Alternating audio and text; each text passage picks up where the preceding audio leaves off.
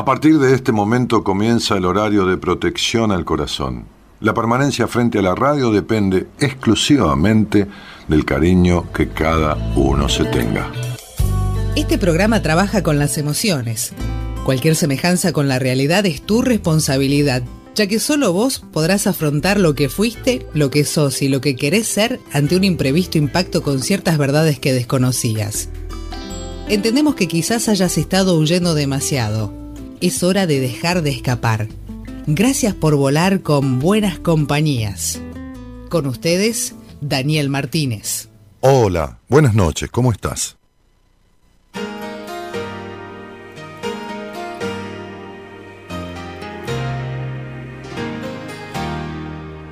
Cambia las cosas de lugar.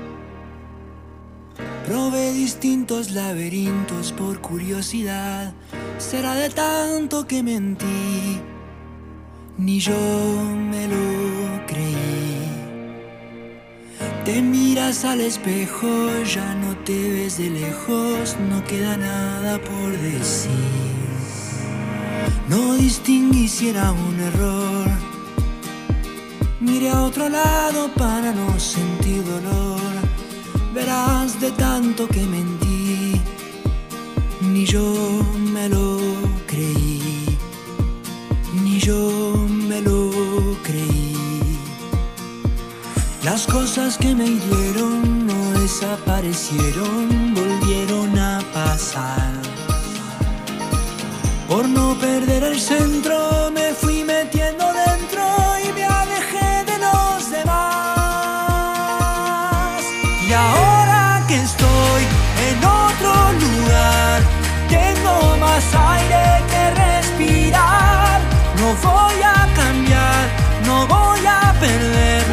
la oportunidad.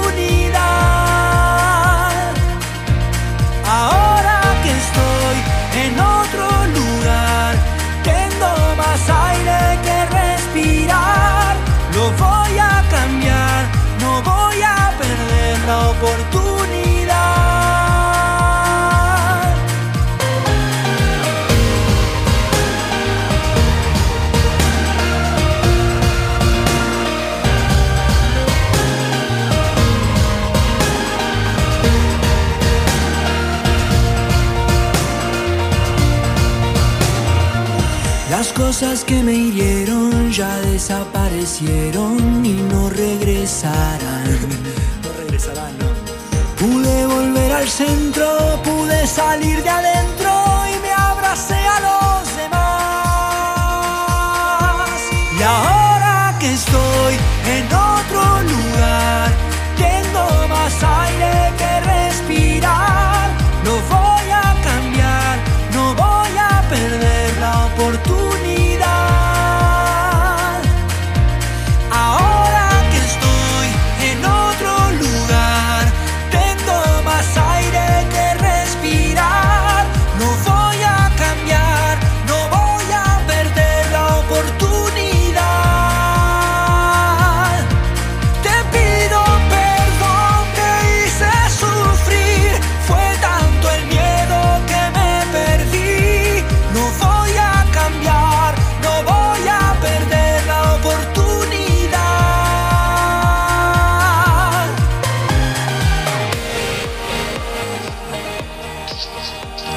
Espejo, espejo, es el tema que abre la semana de, de Abel Pintos, este, cantado por Abel Pintos. Me fui metiendo dentro y me alejé de los demás, dice en algún momento esta canción, ¿no? Como, bueno, Gerardo, pará con esto porque me está diciendo que me parezco a Harry Potter con estos lentes. Pero, flaco, ¿qué te pasa? ¿Cómo Harry Potter? No tengo nada que ver con Harry Potter. ¿Estos son los lentes de Harry Potter? No, no es el mismo modelo. El color será, qué sé yo, pero, pero no, no estoy Harry Poteado. este, bueno, muy bien. Así, si no me los puedo cambiar, ¿eh? Mirá, me pongo estos que están al tono de- de esta, de, esta, de esta chalina que, que me regaló mi mujer el otro día, este, que tiene que ver con, con un amarillo. ¿Ves, Gerardo? ¿Ves el reloj amarillo? Puedo poner lentes también. O combinan muy, muy, cercano a la charina, o, los lentes negros. ¿Entendés? No sé, ¿viste? Ah, lo ves. Bueno, a vos decís que con los amarillos no parezco Harry Potter. No, con los amarillos no, con los negros parezco. Basta, seguí, dice. claro, el de Harry Potter es redondo, pero mi vida, estos son redondos también. ¿Eh? Este, ¿Quién dice ahí? Susana Buret, ¿no son redondos? Los amarillos, dice Adriana Burkis. ¿eh? Tal vez por la chalina hay merchandising de Harry, dice. Así que amarillos o negros, chicos. ¿Con, ¿Con, qué leo lo del programa? este, buenas noches a los dos cariños, dice. Este, por ahí Lucy. Eh, van esos, esos lentes, dice Adriana, pero no dice cuál.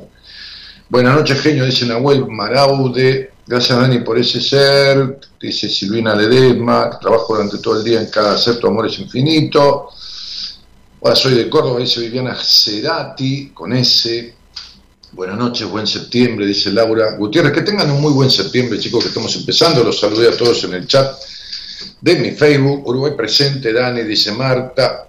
Buenas noches para todos de acá de Río Negro, dice otra. Ah, no, María Elena. Y, bueno, así que, mira, mira, ahí van los amarillos, ahí van los negros, eh, tengo camisa negra y la charina amarilla con negro, no puedo usar los rojos, Gerardo. Este pibe me, está diciendo cualquier cosa. Marta dice, voto por los lentes amarillos. Van los lentes amarillos. Eh, Ari MW dice, Dani querido, tanto tiempo. Ari, querido, este, no es importante los lentes ni la ropa, dice Susana. Sí, bueno, pero... ¿eh? Este, me encantaría que hables un poco de la ansiedad sexual también, dice Nahuel Maraude, de ansiedad sexual. Nahuel, la ansiedad sexual, muy buen tema. Bueno, este, eh, claro, porque posteamos, no es la pilcha, la percha, claro, es la percha, tiene razón, ¿entendés? Podemos sacar todo, mira, sacamos los lentes, sacamos la chalina, ¿entendés? Es la es el metro 96 de hombría. Bueno, basta de, joder este, y, de chichonear. Este, una tormenta, hoy tuve que atender, no les cuento, que, no tenía internet en, mi consultorio, llamé a, Cablevisión, el chico con, con toda este, la mejor atención, pero me dijo, señor, es un problema en la zona. Este, así que no va a tener internet mínimo hasta las 7 de la tarde. Eran las 8, me fui al consultorio y no había internet. Con lo cual tuve que dar las entrevistas con los dos celulares. Con un celular, con los datos, me veía con la persona, ¿no? Una chica de Italia este, y, después alguien de, aquí, de, Argentina. Este, una argentina en Italia, ¿no? Que está, vive allá, y después una argentina de Argentina. Este, y, y, con el otro celular abría el programa de numerología y tenía su numerología en el celular, así que bueno, un lío bárbaro.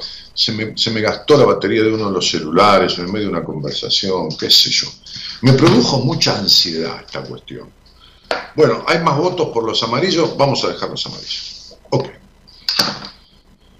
Eh, la verdad no es más que una opinión mancomunada, ¿no? La unión de varias opiniones y listo, es lo que le sucede a esta opinión mancomunada. Eh, bueno, entonces, digo, hoy posteamos algo sobre la ansiedad, ¿no? Este, la ansiedad existencial. Sí, sí. Así lo di en llamar. No es porque lo haya inventado, es un, digamos, un título que existe. Estoy casi seguro que todos en algún momento hemos sentido, decíamos en este posteo, este, que, coordinó este, Eloísa, que es la, hermana gemela de Norita Ponte, la, productora. Este, eh, todos en algún momento hemos sentido algunas de las causas de este síntoma, ¿eh? Sobre todo en momentos de crisis. Esta noche te comporto puso te comporto, se equivocó ahí, ¿no? Este, siete características representativas de la ansiedad existencial. Era te comparto, pero la chica, miren lo que es un fallido, te comporto, ¿no? Tiene que ver con cómo se debe estar comportando ella. ¿eh? Porque Norita, viste, es brava Norita. ¿eh? Es brava, es brava. Este, este, te espero en buena compañía, ¿no? Para compartir siete características de la ansiedad existencial, ¿no? Que, por supuesto está relacionada a la ansiedad sexual. ¿eh? Ansiedad sexual que refiere, bueno, hay que ver a qué se refiere este muchacho que habla de ansiedad sexual, que es para él ese tema, ¿no? Pero la ansiedad sexual es una especie de sobreerotización, digamos, especie, digo, para usar un lenguaje que todos entendamos, por ahí ustedes me dicen qué quiere decir eso, bueno, yo trato de hablar para que todos comprendamos. Este, es, como, es como una sobreerotización, es como una compulsión, ¿eh? como el que tiene compulsión a la bebida o, al juego, la, ansiedad sexual tiene que ver con por ahí el ejaculador precoz, el masturbador o la masturbadora compulsiva, este, bueno, todo un tema de exigencia en el sexo que le, que le produce falta de erección luego, ¿no? Por, por, por, la ansiedad que le produce el cumplir, ¿no? En esa situación sexual. Tiene muchas, muchas connotaciones, ¿no? Este, pero basamos a esto de la, de la ansiedad existencial, que, de, de, ahí produce toda una cuestión en diferentes áreas de la vida, ¿no? La ansiedad existencial aparece en periodos de crisis, en periodos de crisis de la vida, ¿no? Y hace referencia a situaciones que seguramente todos hemos sentido en algún momento, como cuestionarnos el sentido de nuestra vida y de lo que hacemos, este, tiene que ver con preguntas tales como ¿qué sentido tiene todo esto que estamos viviendo? ¿Qué me va a servir? Eh, ¿Me va a servir de algo cada esfuerzo que estoy haciendo? Es decir, cuando se producen estas crisis vitales, estas crisis de vida, no, no es un día. Hoy una paciente que tiene dos meses y pico conmigo y se fue a radicar a México, le digo, bueno, ¿cómo estás? Porque estaba hace dos días en Argentina y, se fue a México a, trabajar allá. Decime cómo estás, porque llevamos dos meses y, quince 15 días y me dijo, bueno, mira, Dani, este, yo la verdad este, que he superado muchas cosas, la verdad que estoy esto, que estoy mejor en esto, que en lo otro, que acá, que allá.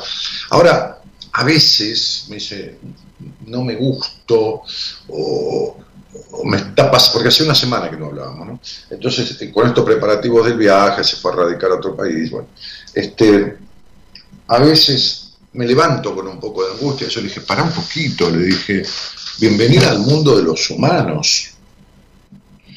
Porque, porque a mí también me, da un toque, un día de tristeza que me levanto, que, no, no, no, viste, no tengo ganas, que después me pongo en marcha, pero cuando una, cuando una, cuando una, cuando un síntoma, cuando una conducta se sale de las cotidianas y se manifiesta de manera aguda, entonces ahí es preocupante.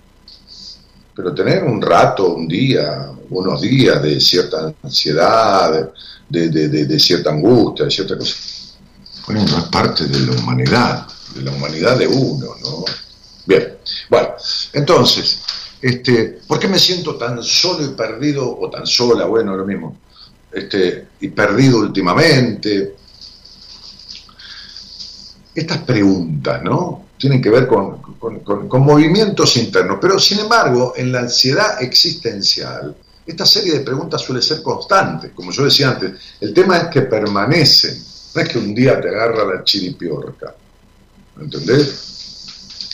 se hacen reiterativos, se hacen lo que se llama recurrente. No es lo mismo un sueño de un día que un sueño que se repite continuamente, cada tanto, periódicamente.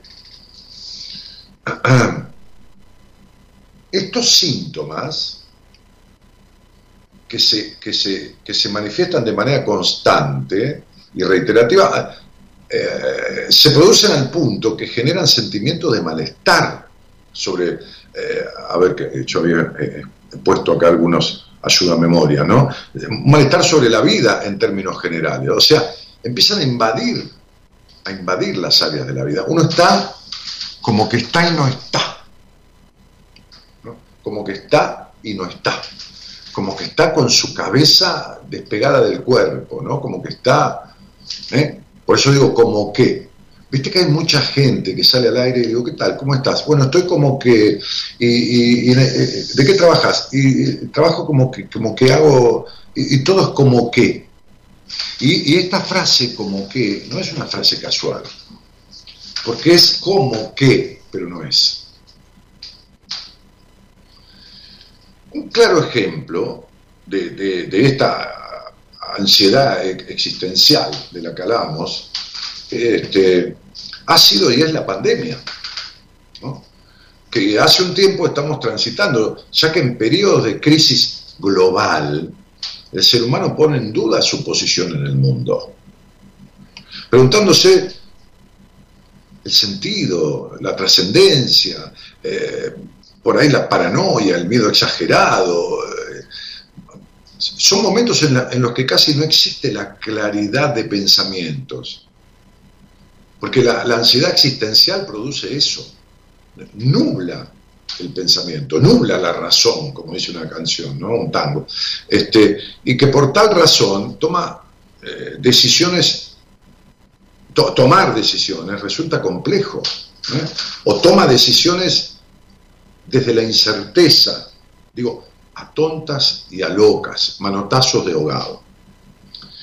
Los pensamientos, cuando uno tiene ansiedad existencial, se vuelven cada vez más frecuentes e irracionales. Este tipo de pensamiento, que, soy, que porque esto, que porque aquello, como me decía un pibe el otro día, a mí siempre me va mal, cuando me va bien es porque, es porque es de suerte, me decía, ¿no? Un muchacho, ¿no? Pibe, muchacho de 36 años, ya no es ningún pibe. A mí siempre me a, mí siempre me pasan cosas malas. Porque claro, él anota las malas, y las que son buenas las ve como un golpe de suerte. O sea, el tipo no se adjudica ninguna.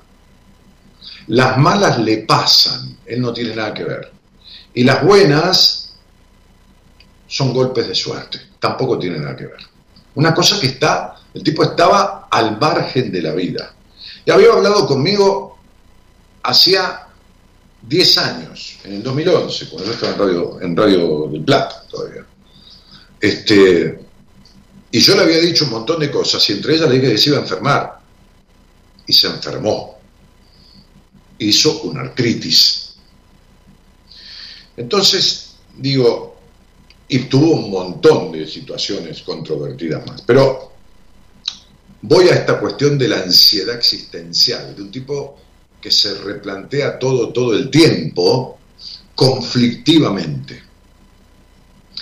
Eh, lo que subyace detrás de todo esto es un profundo miedo, con una mezcla de angustia y una sensación de amenaza. No, no, la amenaza del COVID, digo, como las situaciones amenazantes, el miedo a la traición, el miedo a que algo salga mal, el miedo a que... Entonces hay como, un, como una constante inquietud, ¿no? Esto es la ansiedad existencial, ¿no? Este, incluso hasta las cosas que le producían cierta seguridad, cuando se entra en este periodo de crisis prolongada, con estos factores reiterados continuamente, ¿no? con esta exacerbación de la razón, ¿no? este, la persona le, tiembla el piso que más seguro tenía, o sea, empieza a hacer agua por todos lados, como se dice. Entonces, vamos a, las características de alguien que está pasando por una ansiedad existencial. La primera sería la sensación del sobreesfuerzo y la inutilidad, ¿no? Como un agotamiento físico, psicológico. La persona piensa que está invirtiendo tiempo y, esfuerzo, no dedicación. Recuerden que yo suelo hablar de la diferencia entre el esfuerzo y la dedicación. Entonces está como esforzándose, ¿no? En cosas que siente que son cosas que no valen la pena o que no le dejan, o que no valen el gusto, ¿no? O que no le dejan lo que esperaba, que, o que no le devuelven lo que esperaba, en lo que sea, ya sea en el afecto, ya sea en el trabajo, ya sea en lo que sea. Es como que la persona siente que está agotada, que está al límite de sus fuerzas, como si ya no le quedaran pilas en la batería. Entonces, la persona dice, ¿qué sentido tiene padecer tanto por esto o por lo otro? ¿A dónde me lleva todo este agotamiento este, y todo lo que invierto en esto, todo el esfuerzo que pongo? ¿Me servirá de algo todo lo que estoy haciendo? porque esto? porque lo otro? Todo cuestionamiento. Segunda característica de la ansiedad existencial.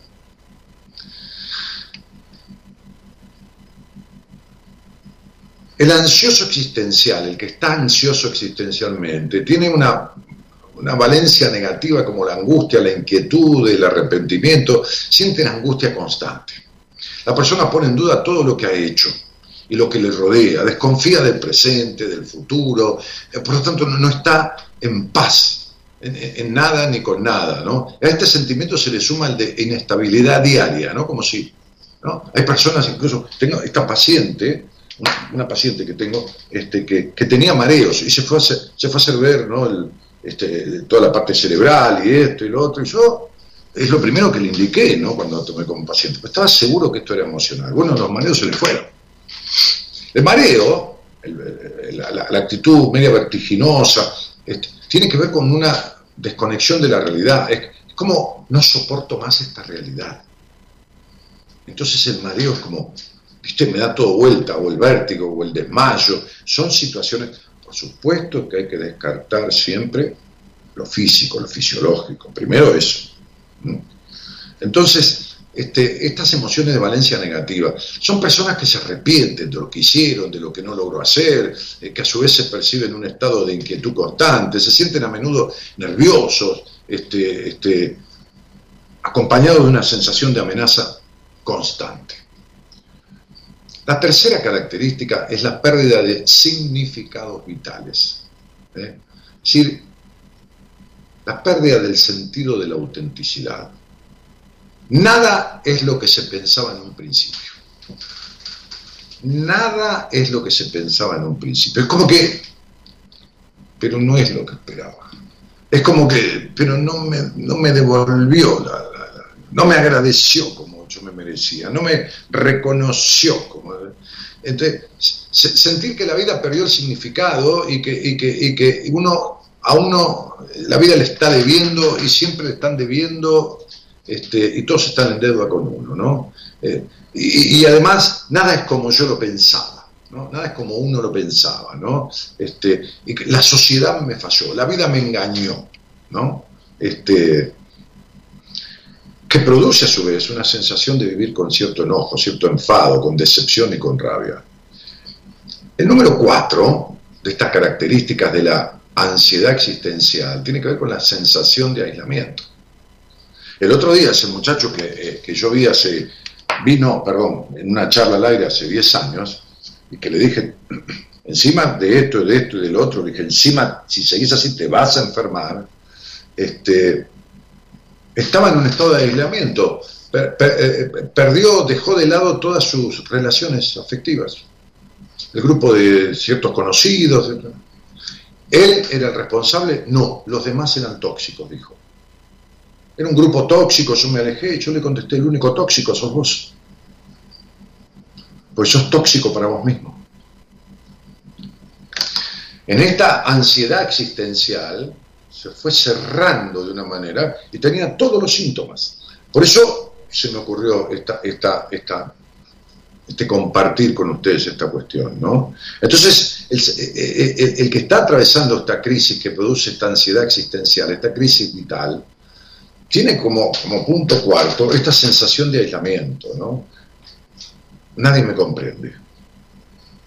Nadie comprende por lo que estoy pasando. La sensación de soledad, y de aislamiento son habituales, se le instala. Esa perra soledad, como yo digo, ¿no? Este,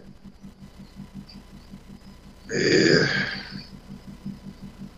como, como un estado que, se roba las ganas de la interacción social, queda como, ¿eh? este, y, entonces se forma como un círculo vicioso que se retroalimenta, ¿no? se convence de este aislamiento.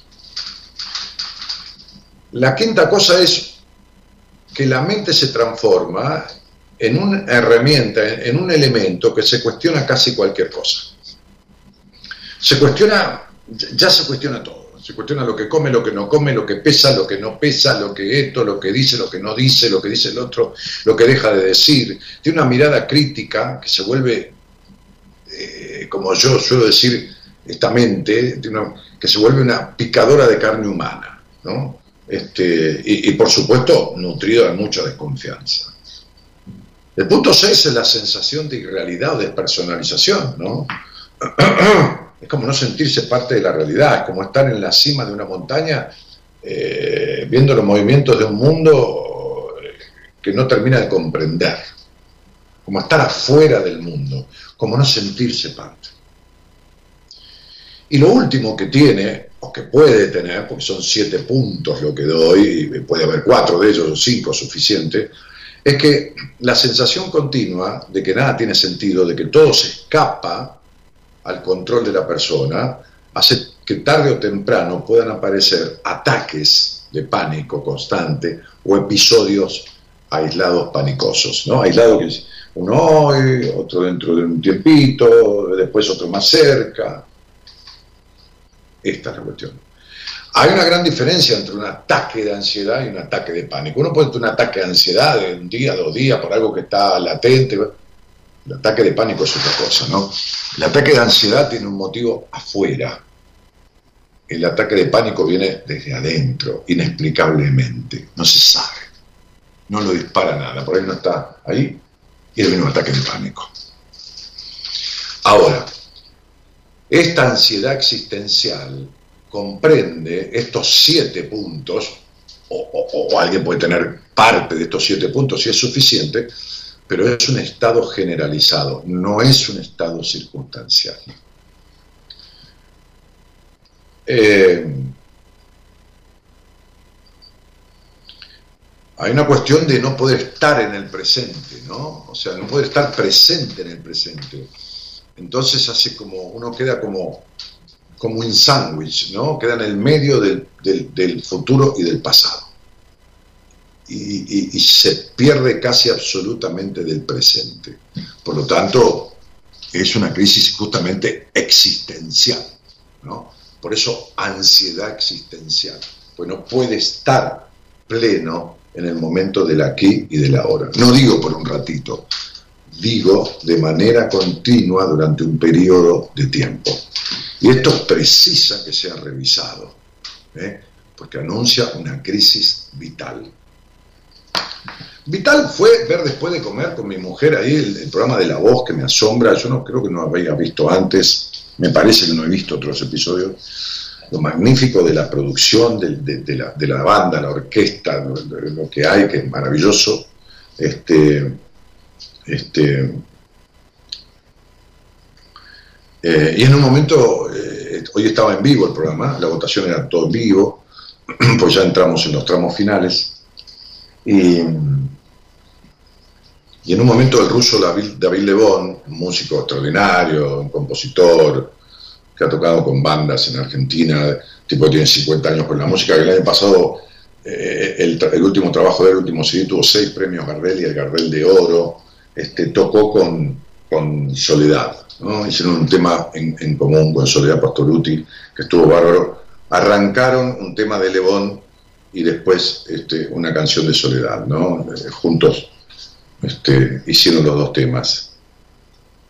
Eh, justamente eh, el de David Lebón, se lo mencionaba yo a, Gerardo este, antes de empezar, se llama El tiempo es veloz. para el ansioso, el tiempo es veloz y pierde la noción del tiempo.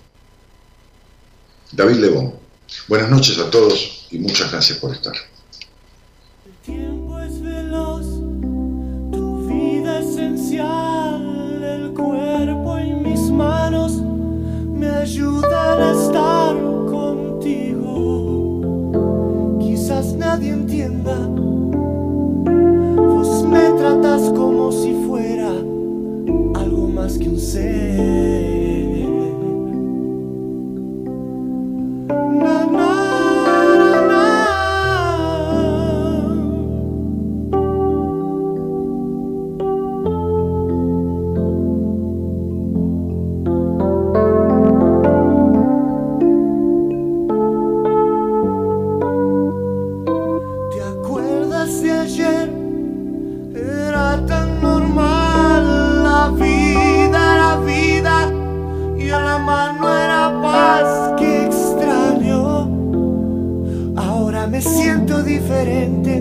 Pienso que todavía quedan tantas cosas para dar.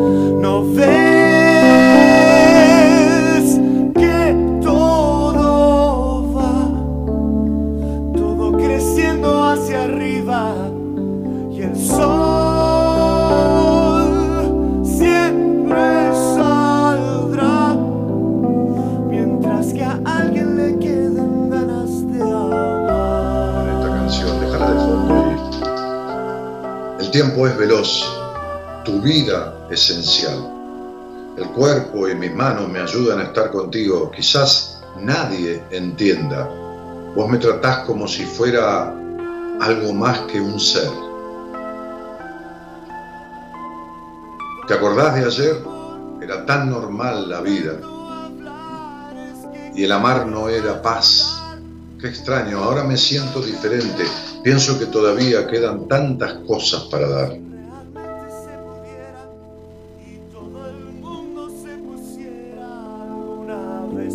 ¿No ves? ¿No ves que todo va? Todo creciendo hacia arriba y el sol siempre saldrá mientras que a alguien le queden ganas de amar. Perdoná por tanto hablar, que quiero ayudar al mundo a cambiar. Qué loco si realmente se pudiera y todo el mundo se pusiera alguna vez a realizar. ¿No ves que todo va, todo creciendo hacia arriba?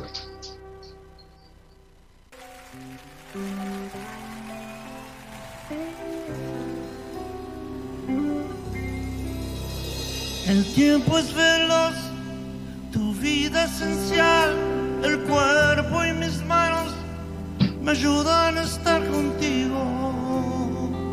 Quizás nadie entienda, pues me tratas como si fuera algo más que un ser. ¿Te acuerdas de ayer?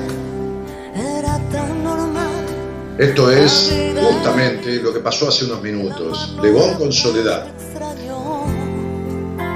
Ahora me siento diferente, pienso que todavía quedan tantas cosas para dar.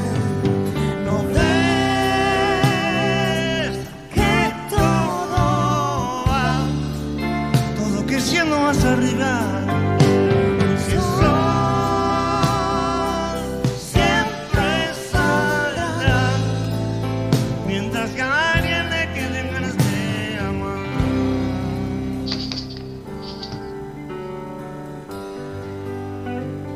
Tema que hicieron en vivo, ahí al toque, el ruso tocando, porque es un guitarrista espectacular, y la Sole haciendo la segunda, que después pasaron un tema de ella automáticamente, que se llama Tal como siento. Necesito que me. Vamos a volar un rato. Se me ocurren tantas cosas. Hoy la calma es tan hermosa que se me olvida el reproche. Desnudamos una noche esta vida silenciosa.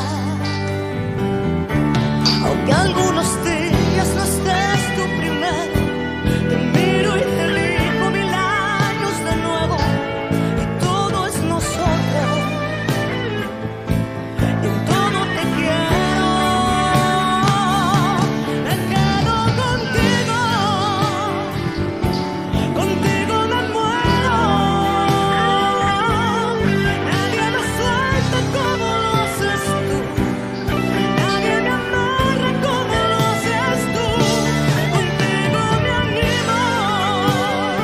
cantante extraordinaria, Soledad, que está más linda que nunca, ¿eh? está mucho más linda cuando tenía, que cuando tenía 20 años.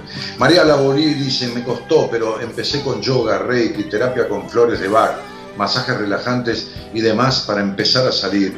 Es cuestión de actitud, de decir, yo puedo, soy soy sana, soy saludable. Ah, Marisa Labori. Bueno, me alegro mucho, me alegro mucho. Todas esas cosas sirven muchísimo, pero no alcanzan. Alcanza si hay afectaciones del pasado que no han sido resueltas, que no sé. ¿no? Hoy atendía a una mujer que estuvo cinco años en terapia con su primer terapeuta. Y cuando empezó el trabajo en terapia con su primer terapeuta, que estuvo cinco años, de movida, de movida nomás, la, la psicóloga le dijo, bueno, esto es un árbol, nosotros vamos a trabajar sobre la copa, no sobre las raíces. Y lo primero que dije yo fue empezar a putear. Y digo, pero ¿qué pasa? Si un árbol da unos frutos podridos o nunca alcanza a florecer, ¿qué hacemos? ¿Nos fijamos en la rama? ¿Nos fijamos que la flor está mal? Esa rama, esa flor o ese fruto se nutren de un tronco y el tronco de las raíces. Si el árbol está mal arriba, es porque abajo está mal. La copa no jode las raíces, las raíces joden lo externo del árbol. Y así estuvo cinco años en esa terapia. Y no arregló absolutamente nada. Entonces digo, pero, pero, pero qué manera de negar ¿Cómo se va a negar la historia si es de la historia? Por eso los pueblos que no resuelven su historia, que no, que no tramitan, que no recuerdan, que no aprenden de su historia, la repiten. Y Argentina vive repitiendo su historia, repitiendo este, este, gente incompetente en el gobierno y el pueblo adolescente votando rápido para que se, porque se le enfría el asado del domingo, el día de la elección o los ravioles, o votando porque le dan, que sea un coso de estos, un, un plan, este, que, algunos están justificados, pero no 22 millones como hay en este país, este, que, dio este gobierno, que dio el anterior y que dio el anterior del anterior, y que empezó con Alfonsín. Entonces digo, este, y con toda la democracia, entonces digo, ¿por qué el, país vive en crisis y cada vez más pobre y cada vez más hambre? una locura. Cuando no hay hambre en Japón y tienen una isla de piedra todo. Japón es una isla de piedra, de, piedra. Este,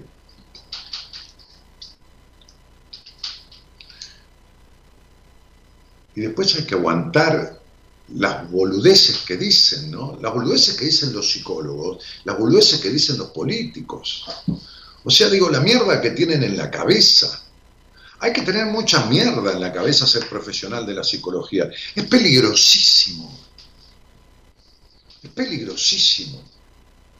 Porque lo que no se modifica en la vida empeora y estar años en terapia y seguir con la, los conflictos de base es como lo que le pasa al país. Los gobernantes son los terapeutas del país, son los que tienen que analizar al país analizan la situación, como debe un profesional de la medicina o la psicología analizar la situación del paciente. Y, sobre el análisis hacer un diagnóstico. Esto es lo mismo, gobernar es la misma historia. ¿Qué, ¿Qué es la política? Es acción sobre la realidad. ¿Qué es la medicina y la psicología? Acción sobre la realidad, carajo, si no, ¿qué va a hacer? Entonces, si una persona viene con una angustia existencial a terapia, no puedes estar cinco años y que el nivel de angustia sea el mismo.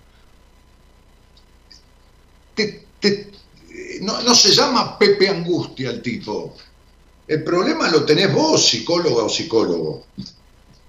El problema no lo tiene el pueblo.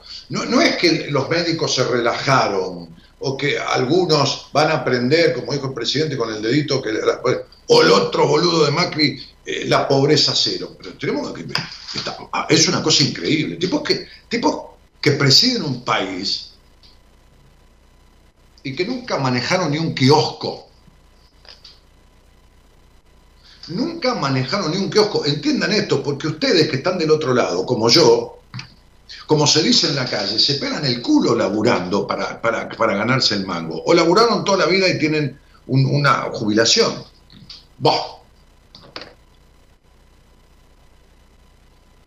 Los tipos que han gobernado este país no han manejado ni un kiosco, nunca.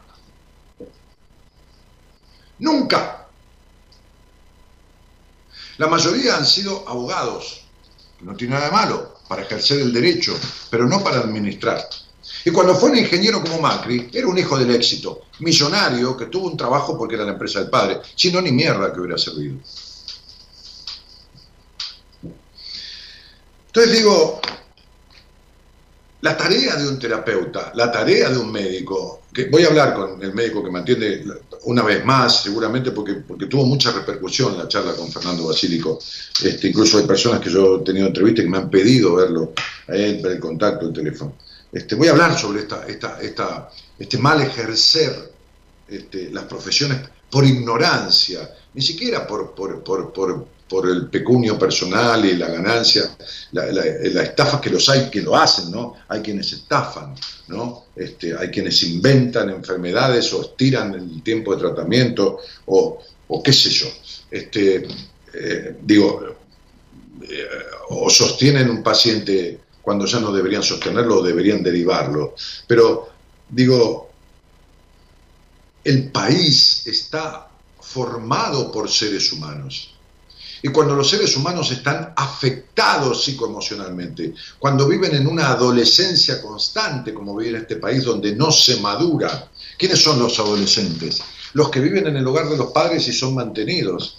Bueno, el Estado es el Estado paternal y está manteniendo hay 8 millones de personas que trabajan en este país y 22 millones que son asistidos por el Estado.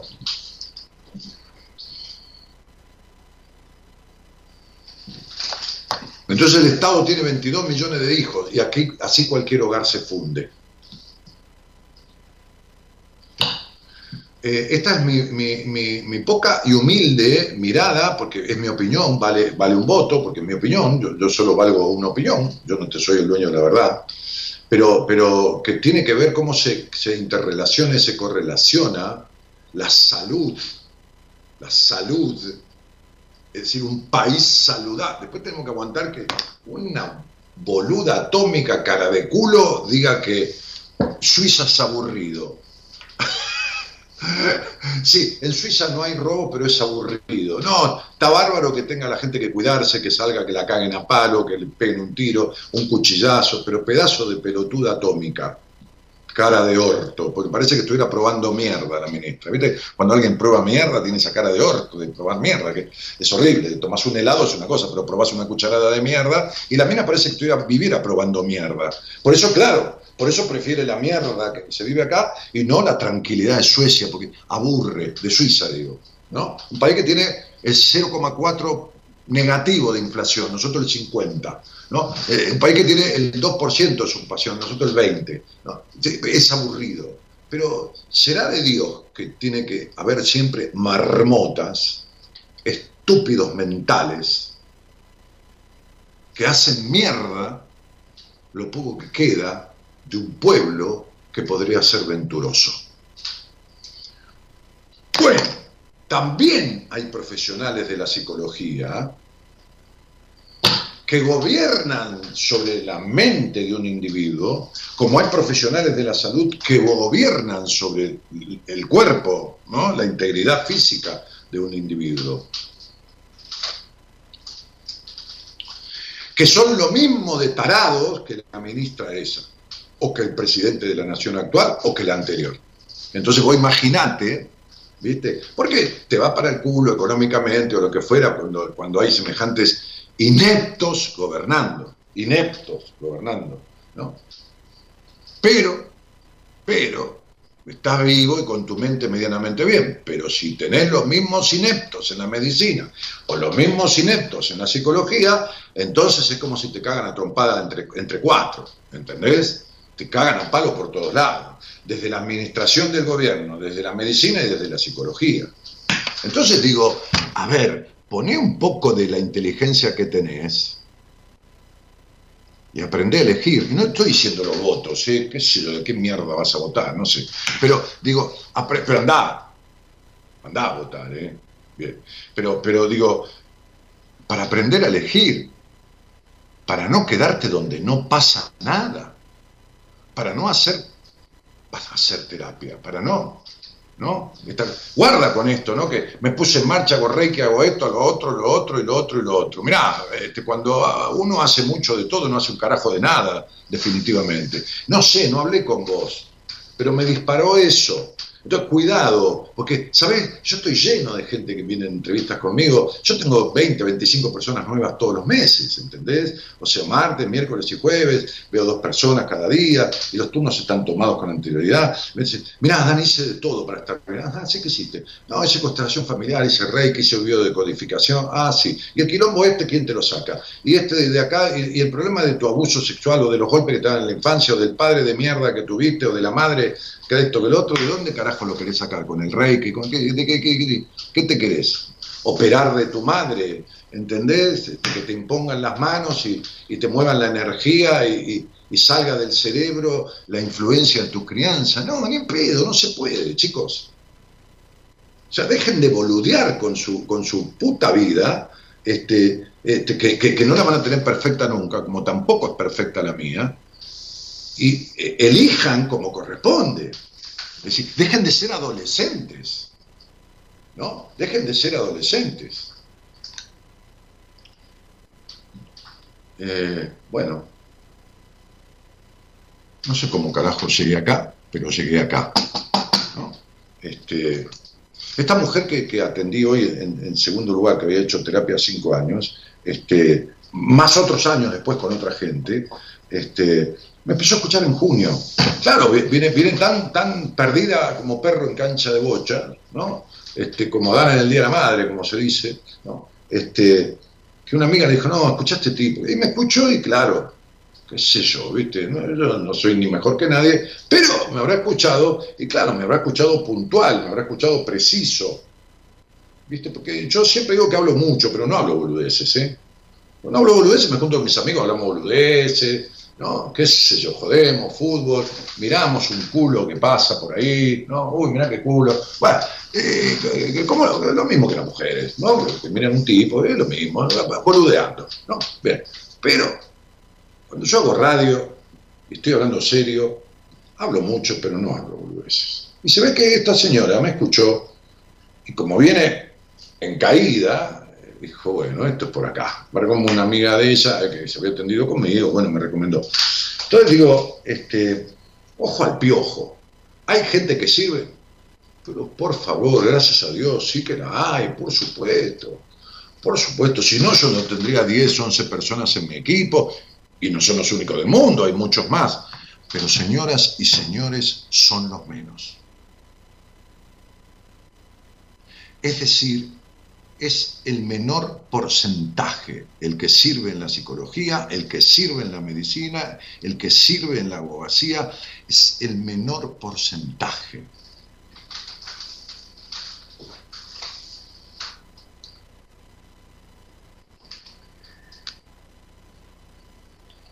Hola, buenas noches.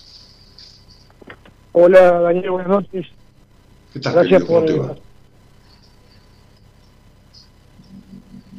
Hola. Hola. Hola, sí, Daniel. Eh, eh, eh, ¿Me estás escuchando? Hola, Daniel. Sí, vos me estás escuchando por, por, por, la computadora, tenés la computadora alta y el teléfono también, ¿por dónde estás hablando? No, solamente estoy hablando del celular nada más. Bueno, entonces acercate ahí porque no sé si hay delay o algo, pero parece que como si se perdiera. ¿De dónde sos? Sí, eh, ahora sí te escucho mejor. Mirá, Dani, soy de Santa Fe, Santa Rosa de Calchines, en un pueblito que está a 40 kilómetros de Santa Fe. Ah, muy bien. ¿Y, con quién vivís ahí? Eh, por el momento estoy viviendo con mi madre. Bueno, está muy bien. Este, y, y decime, Federico, eh, sí. ¿nos conocemos desde cuándo? Sí, ya hace como 10 años más o menos yo hablé con vos hace dos años aproximadamente. Tuve una charla. Ajá. Y, y, y, yo ya estaba en esta radio. ¿Y, de qué hablamos, querido? Mira, yo te paso a comentar que esa charla que tuvimos aproximadamente hace dos años fue acerca de un problema que pasó mi ex pareja, eh, que tuvo un problema de salud bastante complicado, digamos. Y bueno, eh, de eso nos separamos por cuestiones, digamos, familiares, se metió la familia, hubo un montón, una serie de problemas que hizo que las cosas se terminen dividiendo, ¿viste? O sea, Mirá, hoy hablaba con alguien que me decía, este, mirá, este, la familia de él se metió y, no, y nos jodió la vida, qué sé yo, y le dije, no, mira, nadie se mete si uno no deja que se metan. Si se metió a la familia de ella, porque ella dejó que se meta a la familia. Así que no, culpes a la familia. A mi casa nadie viene sin llamar por teléfono y avisar. Entonces, nadie se me mete en mi casa. Saca de lado, qué sé yo, una desgracia, un ladrón, qué sé yo. Pero nadie se me mete. Ay, viene, eh, yo estaba tranquilo y se me llenó la casa de gente. No, para que se te llene la casa de gente tiene que abrir la puerta. Entonces nadie se le mete en la pareja a nadie y le jode la pareja. Es porque la pareja, tu mujer, vos o los dos permiten que se metan los otros. ¿Está claro esto? Está claro. Está claro, Dani. Porque si no dice, no, vos sabés que mi suegra es una hija de puta porque lo, enloqueció a mi marido. No, tu marido es un pobre boludo, que la madre todavía no lo sacó de la vagina. Entonces un pobre boludo que la madre lo enloquece. ¿Entendés? Entonces digo, este, esto, esto de, ahora si vos me decís, que el nene tiene 15 años y la noviecita 13 y la vieja es una jodida y la vuelve loca la nena, bueno, tienen 15 años y 13, pero cuando ya tenés más de 20 años, 20 y pico, sos, sos adulto, o sea, sos mayor de edad, ya el otro te jode todo lo que vos querés que te joda y todo lo que vos lo dejás que te joda. ¿Está claro? Está clarísimo. Bueno, muy bien. Entonces, más allá de que hablamos el año pasado o hace dos años de un problema de salud de tu, de tu pareja, chica, mujer, amante, lo que fuera, yo te tuve que decir algunas cosas a vos. Por ejemplo, que vos nunca confiaste en ninguna mina. Exactamente, de eso me acuerdo perfectamente. Eh, bueno, vos te acordás perfectamente. ¿Y entonces a qué venís ahora? Contame un poco, a ver. Porque no arreglaste nada de todo eso. No, no, la verdad que no. un quilombo en la cabeza terrible. No arreglé y entonces, ¿qué hacemos? Por eso yo... Cogemos, hierba no hay. tampoco vamos a tener sexo, ¿viste? No es lo mío. Entonces, ¿de qué hablamos? ¿De lo mismo? Sí. Sí, mira, yo te, te comento, ¿viste? Yo eh, decidí, digamos, seguir con mi vida a pesar de todo lo que estaba pasando porque era una situación muy complicada para mí, muy pesada, ¿viste? Yo tengo una barbería eh, acá en el pueblo, es un pueblo chico, ¿viste? Eh, y bueno, conoce toda la gente acá, ¿viste? Y bueno, resulta que hice mucho sacrificio para poder terminar esto, ¿viste? Y empecé a notar eh, que me pasaban cosas, ¿viste? Así como lo que estaba hablando vos hoy de la ansiedad existencial, ¿viste? Ataque de pánico, dolor de cabeza, o sea, sensaciones que me... Porque no, porque no, resolviste nada de los conflictos de tu vida, de lo que está en tus raíces, no resolviste el hogar duro que tuviste, esforzado, no resolviste las carencias de tu padre, que no existió nunca, o se murió, no existió, jamás hubo una ternura paterna, nunca, jamás. Ni el resentimiento que tenés con él, ni nada, ni resolviste el Edipo que tenés con tu madre, ni resolviste nada. Entonces, la vida no es eh, ser barbero, Tampoco es ser doctor en psicología.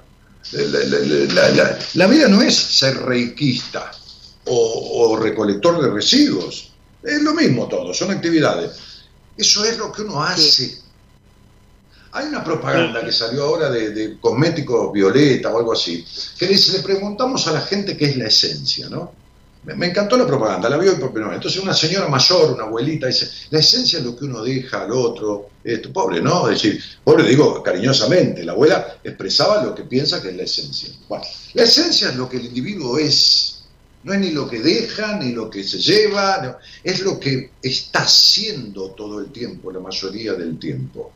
O sea, yo, persona esencial, hago de doctor en psicología, o hago de numerólogo, o hago de escritor. Hago, no soy un escritor. Uno puede decir, soy barbero. ¿Qué quiere decir que sos barbero? ¿Que te vas a morir barbero? Es decir, que sos un árbol, que vas a morir árbol. No, soy es una manera coloquial del lenguaje de expresarse, pero uno no es, es apenas un pequeño porcentaje de lo que hace. El problema es quién uno es. Y cuando uno va a la, pregunta más difícil que hay en la vida, ¿quién sos y qué querés?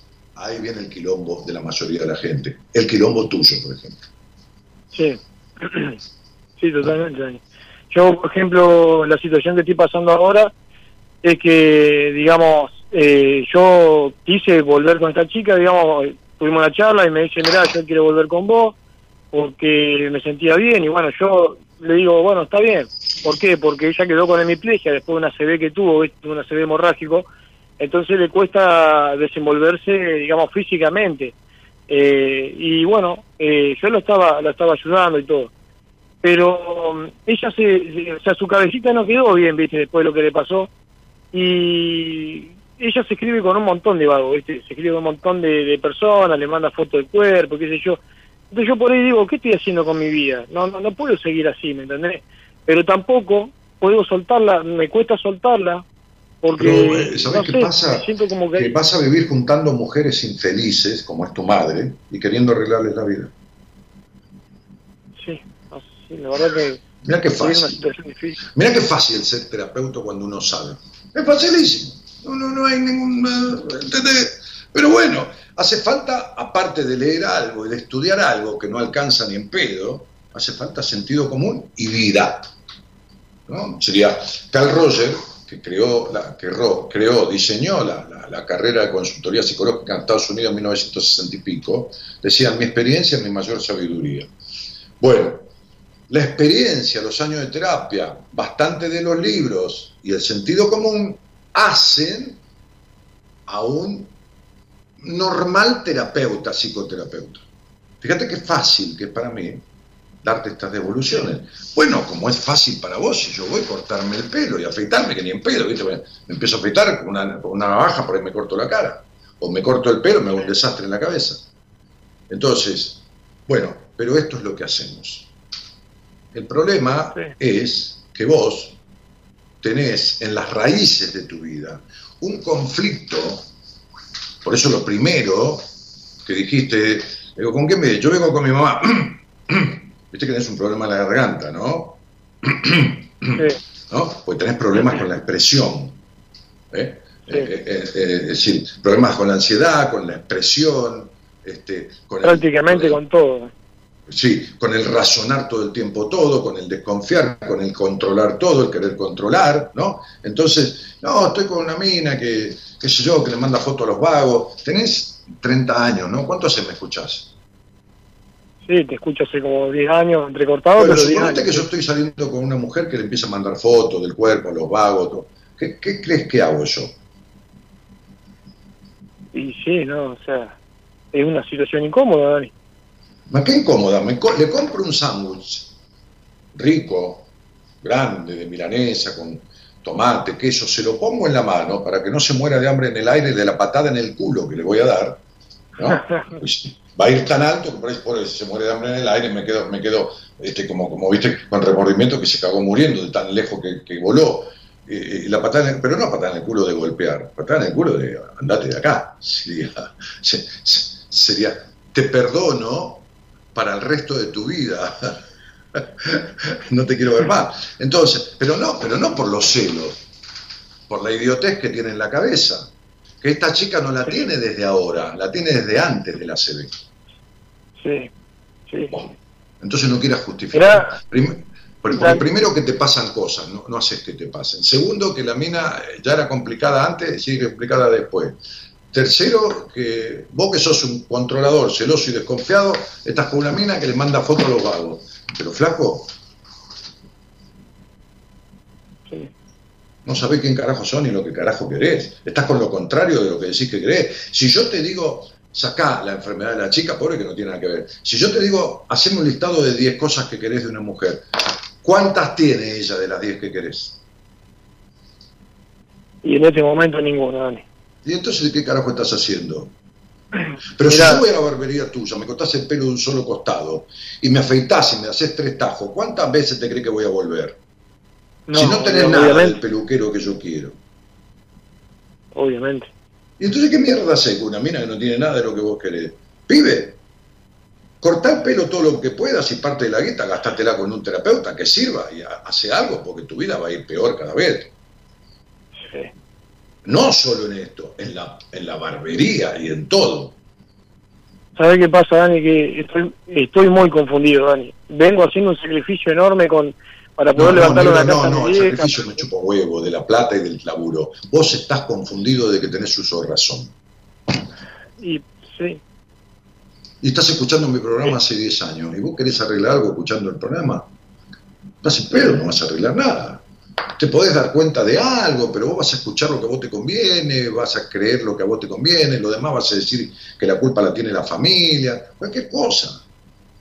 Porque como no te escucharon desde que naciste, nadie te escuchó, no tenés capacidad de escuchar bien.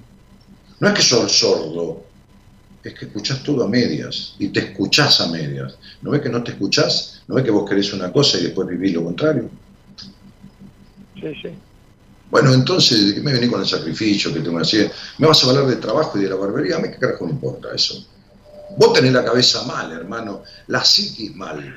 Vos sos el que atendés la cabeza de los demás, pero la tuya la tenés que atender del lado de adentro. Sí, totalmente. Está muy mal, pero muy mal. Bueno, vos sabés que yo, por ejemplo, podía tomar una decisión hace un tiempo atrás. Estoy hablando de, de tu salud. Porque esta cabeza tuya, cuadrada, retorcida, prejuiciosa, rígida, porque sos un rígido, va a reventar. No jodas, porque ahora tenés la salud psíquica jodida. Se te va a joder la, la, física también. No te lo digo lo que me para está pasando. pibe. No, eso es lo que me está pasando, Dani. No aguanto más. No me puedo levantar Bueno. de la cama, tengo 31 años y estoy hecho. Querido, te, se te va a joder la mente. Vas a hacer una depresión o vas a hacer un Es que quilombo estoy en dentro un de tu estado, cerebro. estoy en un estado depresivo, Dani. Estoy en un estado Bueno, depresivo que no y puedo bueno, salir. pero, eh, yo, ¿De qué te estoy diciendo, Federiquito, querido, mi amor de mi vida? Te estoy diciendo eso. Y esto me está, me está afectando en mi trabajo, me está afectando con la gente, me está afectando con mi vida, con mi vieja, me estoy quedando solo, Dani. Eso es lo Pero no te está quedando, ya, ya hablé yo de lo que es la, la ansiedad existencial. Vos sos un tipo ansioso, no sabés lo que querés, lo querés todo ya, sos un controlador, tenés enojos para poder colgar en la, en la vidriera de la barbería y venderle enojos a todo el puto pueblo. Enojos de la puta madre, tenés- te da ganas de romper cabezas a los botellazos. ¿Entendés esto? Entonces está- te- tenés una mezcla terrible entre enojo y una profunda tristeza. Te da ganas de que alguien te abrace y ponerte a llorar. Y por otro lado te da ganas de romper un televisor. Yo sé cómo estás, macho. No puedo más, Claro que estás así. te digo la verdad que no puedo más. Pero yo te creo. Por eso te estoy apretando los huevos para sacudirte y para que salga toda esta mierda y esta tristeza profunda que tenés. Que no tiene nada malo, yo me he cagado llorando mil veces. Entonces, digo, loco, te vas a enfermar, pero yo no te lo digo ni para asustarte, ni para que venga a verme a mí, yo no sería tu terapeuta, no por nada, porque me dedico a otra cosa, pero por ahí alguien de mi equipo, o cualquiera, pero digo, yo te lo estoy diciendo en serio, pibe, vos sos un tipo que me escuchás, vos sos parte de que este programa exista. Yo quiero mi audiencia, y no lo digo demagógicamente, quiero mi audiencia porque le debo que el programa exista. Si no me escuchara nadie o nadie querría hablar conmigo, me tengo que ir a mi casa. Digo, estoy en mi casa, Sí, pero es una manera de decir. En vez de yo tipo que, que no importa si escuchaste una vez por mes, ayudaste a sostener este programa. Y aparte yo soy un tipo leal, eh, no, no, no estafo, digo lo que es. Entonces, vos sos un buen tipo encima, no sos cagador, no sos estafador. Eso es lo peor de todo, ¿viste? Le doy una mano a todo, hago lo que puedo con todo, ayudo y no, y no Pero puedo salir adelante estás yo buscando mismo. el cariño que no tuviste de tu padre, algún día te lo va a tener que explicar a alguien. Cuando uno quiere ayudar al mundo, es porque el mundo simboliza al padre, lo has escuchado de mí un montón de veces. Es decir, ve papá, que yo soy bueno, que me tendrías que haber querido. Pibe, estás mal. Estás mal, sos el peor con vos mismo, sos un buen tipo para afuera, pero sos un bueno para nada. La gente toma de vos, hace vampirismo emocional y vampirismo energético. Toma tu energía, vos quedás agotado, hecho mierda y sin nada. Tal cual, tal cual, tal Pero cual. boludo, estás hablando conmigo, estás hablando con un gil de cuarta.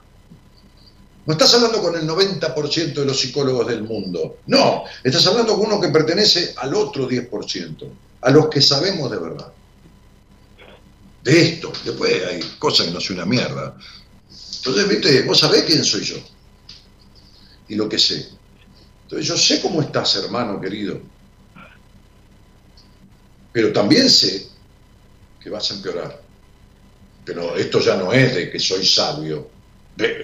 Si vos tenés 40 grados de fiebre y siguiendo 40 grados de fiebre, te vas a morir de una infección. Es decir, ya no hay que ser sabio ni adivino para darte cuenta que vas a empeorar. Entonces, con toda esta mezcla de mierda que vos tenés, y luego vas, vas a empeorar. Es muy, muy simple darse cuenta. Yo sinceramente, sinceramente no busco ningún tipo de relación, no busco nada, solamente quiero sanar este problema y poder avanzar con mi negocio y con lo que yo quiero. Porque pero no, pero, bien, lo que querido, no buscas ningún tipo de relación y me decís que vos tenés que no podés dejar a la mina. me encanta lo tuyo. Me cuesta dejarla, me cuesta dejarla, ¿sabes por qué, Dani? Porque eh, la mina, yo le veo, mira, nosotros fuimos peluqueros, teníamos una peluquería, la armamos juntos y a la mina sobre el pucho le da una CB y ahora quedó así, ¿viste? Yo la veo que por ahí va a hacer algunos trabajitos a casa de la gente y anda con una sola mano. Y a mí me dan ganas de ayudarle a decirle, para que yo... Pero, ¿qué tiene que ver? A ver, ¿qué tiene que ver devolverle a alguien lo que uno cree que el otro se merece con estar en pareja con ese alguien? ¿Qué tiene que ver el culo con la memoria, haya culos que no se olvidan? Entonces, ¿de qué me estás hablando? ¿Por qué mezclas la mierda con el dulce de leche? Pero vos podés darle plata todos los meses si querés. Si le tomas flaca, esta peluquería vale 5 eh, mil dólares. Bueno, te voy a dar 50 dólares todos los meses. Porque, porque vos pusiste 2.500. O no importa, pusiste el trabajo y yo puse la guita, pero construimos otro dos. ¿Qué tiene que ver eso con, estar con la mina como mina? ¿Qué, venís a, pagar una cosa con la otra? ¿Qué tiene que ver? No, Sí, sí, obviamente, Dani, pero ¿sabes qué pasa? Como entonces tenés estamos... mezclados, macho. Como te digo, juntar la mierda con el dulce leche. ¿no? no, son dos cosas que no van juntas. Pero regalale un millón de dólares si querés, pero ¿qué tiene que ver? No te quedes, no, te quedes con ella, ¿entendés? ¿Qué tiene que ver una cosa con otra? Mi mujer me ha ayudado a construir, son 12 años que estamos juntos. Mucho de lo que yo hago y tengo, de, lo poco, o medianamente poco, lógico, que eso a mí me conforma, que tengo, que hago. Eh, ahora cambiamos, pintamos cosas de la casa, esa cambió muebles, compramos adones divinos, esto, lo otro, que acá, que allá. Bueno, pero si mañana no quiere estar más con ella, o ella no quiere estar más conmigo, pues le daré cosas que le corresponden este, económicamente, pero no, me voy a quedar porque, porque me ayudó a construir, o, estuvo conmigo, o, me ayudó con pacientes porque es un excelente terapeuta. ¿Qué tiene que ver? No estamos mal, no estamos mal. Toma lo tuyo, me llevo lo mío, chao, hasta luego.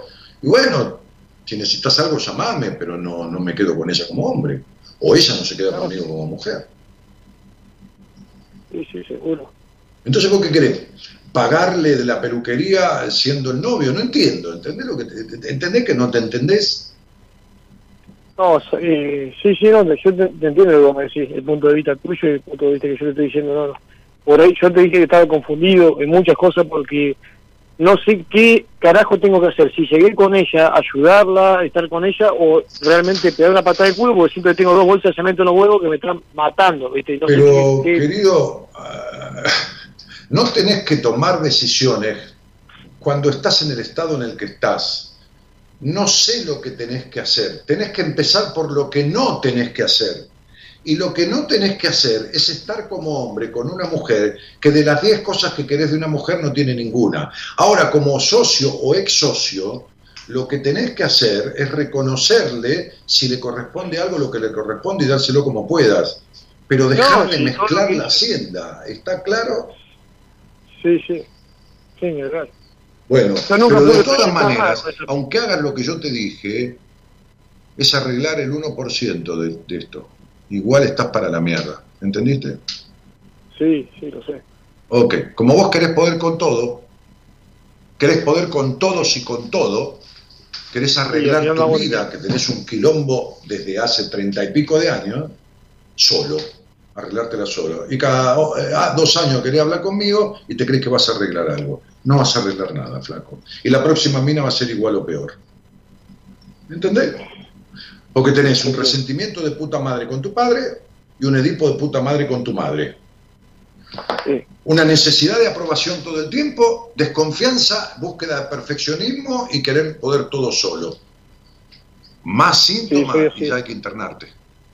Con eso solo ya estás muy mal, con uno más hay que internarte. Entonces, haz lo que quieras, pero vos no vas a arreglar nada de todo esto. ¿Entendiste? Sí, entendí. Solo no arreglas nada de todo esto. Y es lo que seguí, lo que querés seguir haciendo. Me querés preguntar qué hacer para que yo te lo diga y te crees que si lo vas a hacer, se va a arreglar tu vida. Ni en pedo. Pero ni en pedo. Ni en pedo porque esto es el 2% de tu quilombo. Te separás de esta chica, con la cual no tenés nada que ver, pero tenés todo que ver, y no arreglas nada. Es lo mismo. Vas a sentir para la mierda, vas a estar mal, igual, todo. Sí, sinceramente me estoy deteriorando físicamente, o sea, no, no puedo ya prácticamente levantarme de la cama, no tengo fuerza, no tengo ganas para nada, no tengo absolutamente ánimo nada. me estás, me estás trayendo y yo te agradezco tu confianza. Este, no un balde, sino, ¿cómo se llama? Este, eh, puta madre, ¿cómo se llama? Eh, afuera en los pueblos hay mucho, eh, no hay pileta de como si fueran grandes tanques de, de, chapa que, pones agua y te metes adentro, ¿viste? Como si fuera una pileta de natación. No me acuerdo cómo se llama. Sí. Bueno, un estanque. No tenés un balde, tenés un estanque de mierda en tu vida. Sí. Como, como, como el, vos tenés un, un, tanque de 500 litros o, o, de, 1500, de 1000 litros arriba de tu casa para que mande el agua. Bueno, tenés un tanque de 1000 litros de mierda, no un balde de mierda. Y yo te lo escucho con todo cariño y te agradezco tu confianza, pero ¿qué querés que arreglemos? Dani, escúchame, yo intenté hacer una terapia con una mujer acá y, voy y le, comento mis problemas y me dice, sí, tomate dos de esta y tomate dos de esta y tres de esta y chao. Y, no hablo, o sea, me da medicación y yo no quiero estar No, pero vos fuiste, vos fuiste una psiquiatra, no una psicóloga. Eh, sí, psiquiatra, psicóloga, no sé, me mandaron... No, no, no, no, no, no, A ver, querido, porque si no, hace 10 años que me escuchás y nunca escuchaste nada, ni siquiera lo elemental. Es una psiquiatra, psicoterapeuta que además de medicar, tiene sesiones de terapia una vez por semana o qué? ¿O te medicó y la ves una vez por mes? Yo te conté el problema que estaba pasando. No, no, contestá lo que yo te estoy diciendo, pendejo. Sí. Sí, sí, Dani. ¿Qué te pregunté? Que si atiende una vez por semana, si una psiquiatra... Si la ves una vez por semana o la ves una vez por mes. Eso te pregunté. No, no, una, vez por mes. Bueno, entonces no me revoludeces. Vos estás haciendo una psiquiatra que te medica. Punto. Chao. Y te está medicando con antidepresivos, sertralina, este, te está dando clonazepam, te está dando algo de eso, ¿no? Yo no tomé nada. Bueno, y entonces, ¿para qué me venís a contar que querés arreglar esto y fuiste a ver una psiquiatra y encima no tomar nada? Fede, te mando un abrazo. Chao. Chao, Dani, gracias. Chao,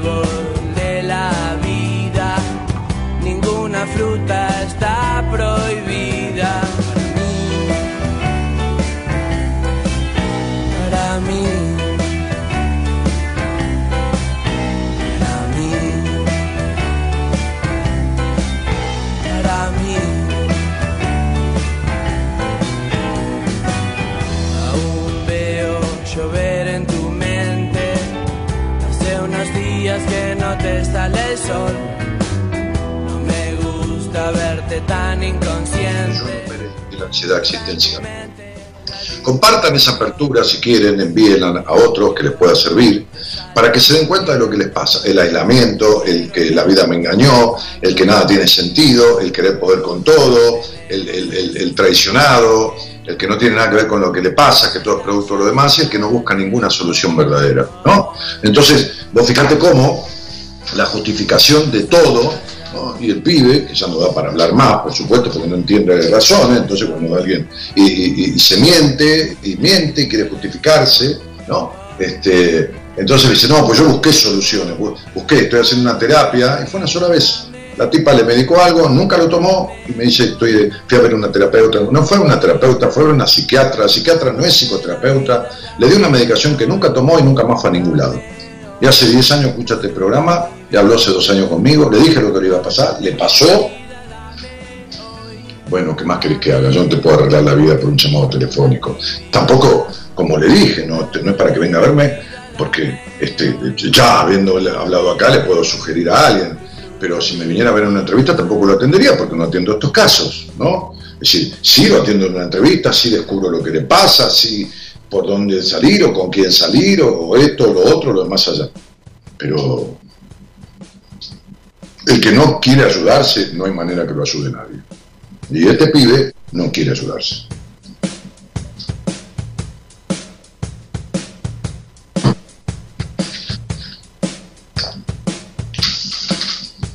Bueno, acá estamos.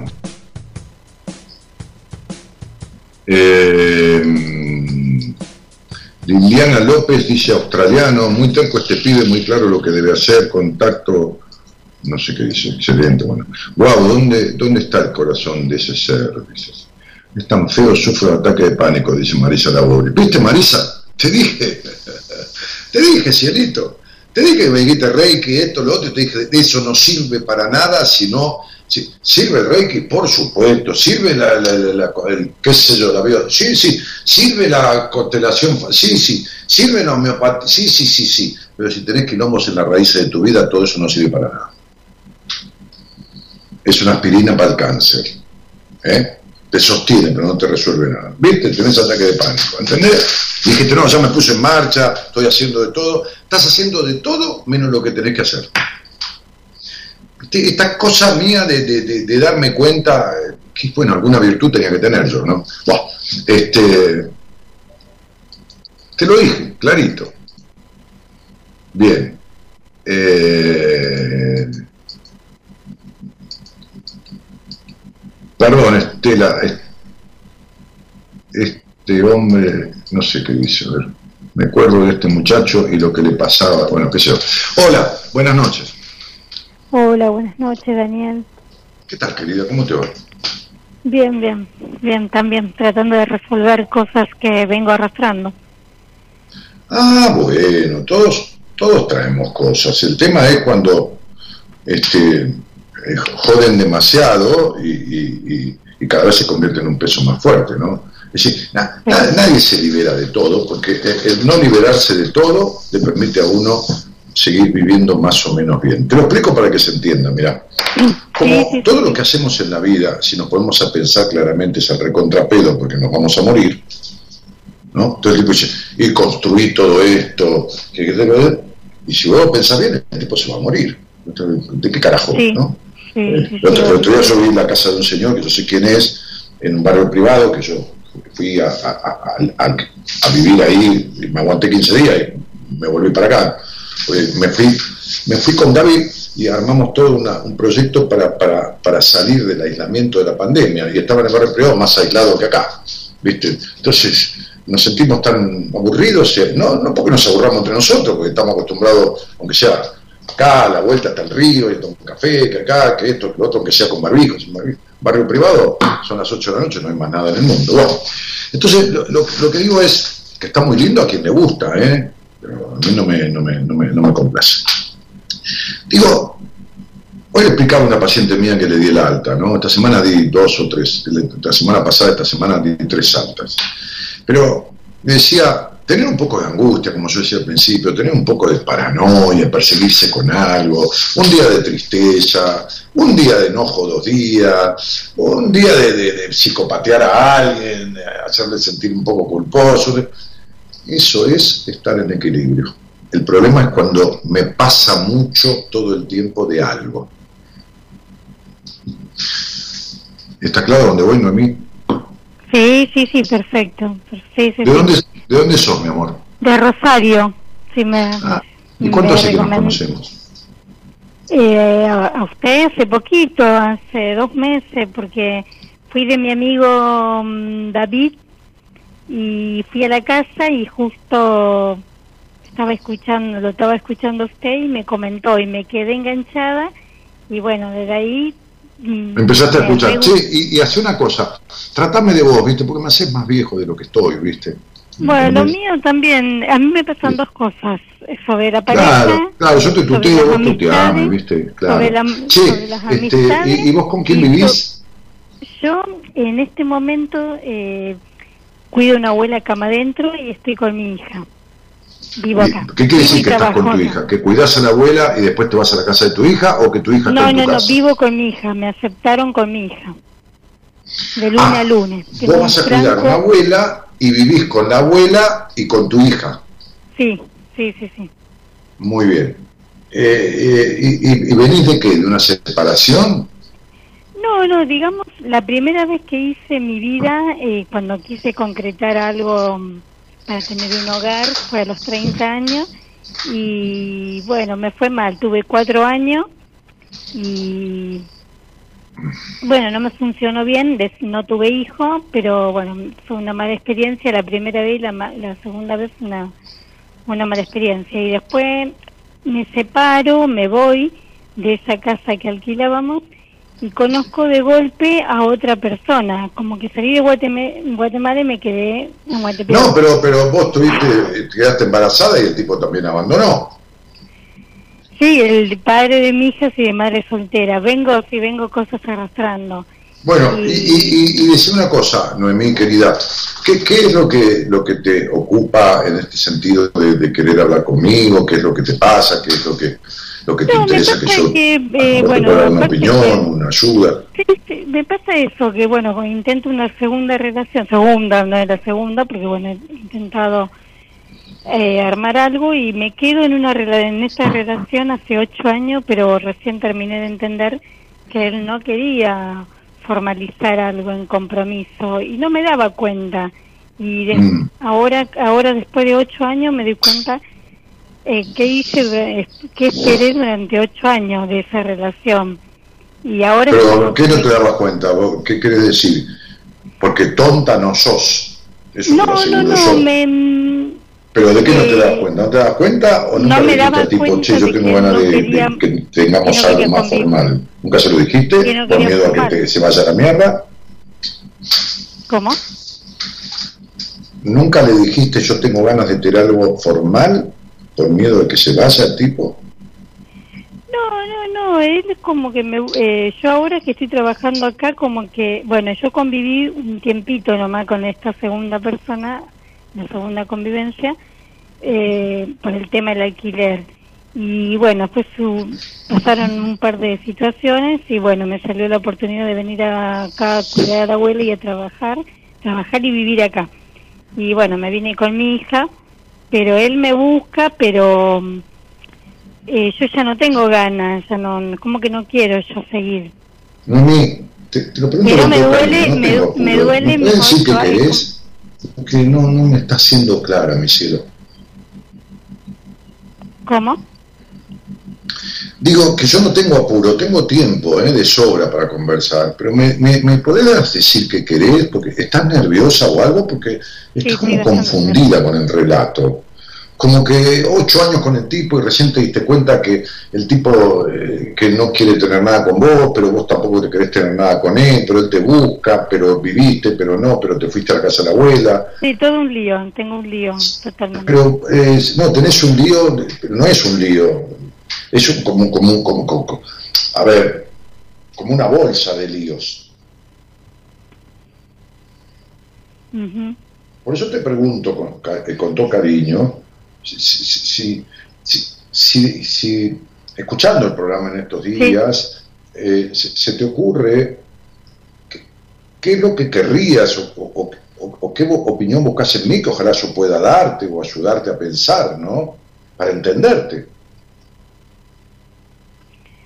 No, no, lo que lo que vengo arrastrando que por qué no me fue bien con las parejas desde el comienzo del padre de mi hija y que bueno, me No, quedé mira, embarazada a ver, por- eh, eh, deja el comienzo el padre de tu hija, deja todo. Si saliste con 57 hombres en tu vida, 58 fueron decepciones. O sea, 57 que saliste y el que viene también. El que va a venir, que todavía no lo conoces, ese también va a ser una decepción. Ahora vos querés saber por qué. No, sí, sí quiero Ah, saber. No, no querés saber por qué, o querés saber por qué, no sé, ¿viste? ¿Querés o no querés? Sí, sí quiero saber. Bueno. Describirme en cuatro palabras, a ver, porque quiero saber si vos to- to- tomás cuenta. Yo no necesito que vos me des datos, lo- los tengo claritos, pero describirme en cuatro o tres palabras, ¿cómo crees que fue tu infancia? Es decir, entre los 0 y los 17 años. Ahí a los 17 pasó algo notorio, pero no importa. ¿Qué- qué- ¿Cómo crees que fue tu infancia? En la infancia, no, en la infancia tuve una linda, no la recuerdo mucho mi infancia, Ah, pero vos. Ah, fue o sea linda. que vos no recordás lo lindo. sí, no, tu- no, no fue mala mi infancia. Qué bueno. ¿Y, y quiénes vivían en la casa esa? ¿Cómo? ¿Quiénes vivían en la casa donde vos creciste? Y éramos seis hermanos, Eh, mi mamá y mi papá, ocho. Muy bien. Y Eh. bueno, Sí. ¿Y qué más? y cuando tenía 16 para 17 falleció un hermano en un accidente. Por eso te dije que a los 17, en ese término, el- se llama el, el- el- ah, el tránsito de los 17 años, de, de los 16 a los 17, de los 17 antes de cumplir 18, numerológicamente hablando, hubo un acontecimiento fuerte. También a los 8 años y medio, también a los 12 y pico, ¿a qué edad menstruaste por primera vez? Creo que creo que a los 12, 13. Ah, por, por eso, 12 y pico, justo, entre medio. ¿Y te acordás lo que te pasó entre los 8 y los 9 años? 8 y 9 años, no, esa parte Bueno, no no, importa. Eh, ahora, eh, puede ser que te hayan cambiado de colegio quizás. Sí. No, no, de la misma escuela de turno me cambiaba siempre. Ah, de, de turno. Bueno, al cambiarte de turno te cambiaron de compañeros. Sí. Buah, eso te afectó mucho. Buah, listo. Escuchame una cosa, Noemí. Este, ¿Y quién fue, digamos, el hijo más preferido de mamá o la hija preferida de mamá? Y en- eh, de la época que éramos chica, chico, y bueno, yo creo que después de la muerte de mi primer hermano fue un golpe. Pero yo me independicé muy chica también y fui la más, eh, no sé cuál tiempo, después de grande que me fui, yo me fui igual después. No, no, Noemí, Noemí, mi vida, sé, buenita. Dale, yo yo te pregunto clarito. Te pregunté en tu infancia, no te pregunté después que murió tu hermano, ni después te independizaste. ¿Quién fue la preferida, si hubo, o el preferido nomás? Nada más. Si no fue ninguno, ninguno. No, no sé, no, no, no lo noté nunca. El más chico, ¿Cómo, el último. El último podía ser, el varón, el último. El último fue el preferido. Mm. Muy bien. ¿Y quién fue el elegido, la elegida o el preferido, la preferida de tu papá?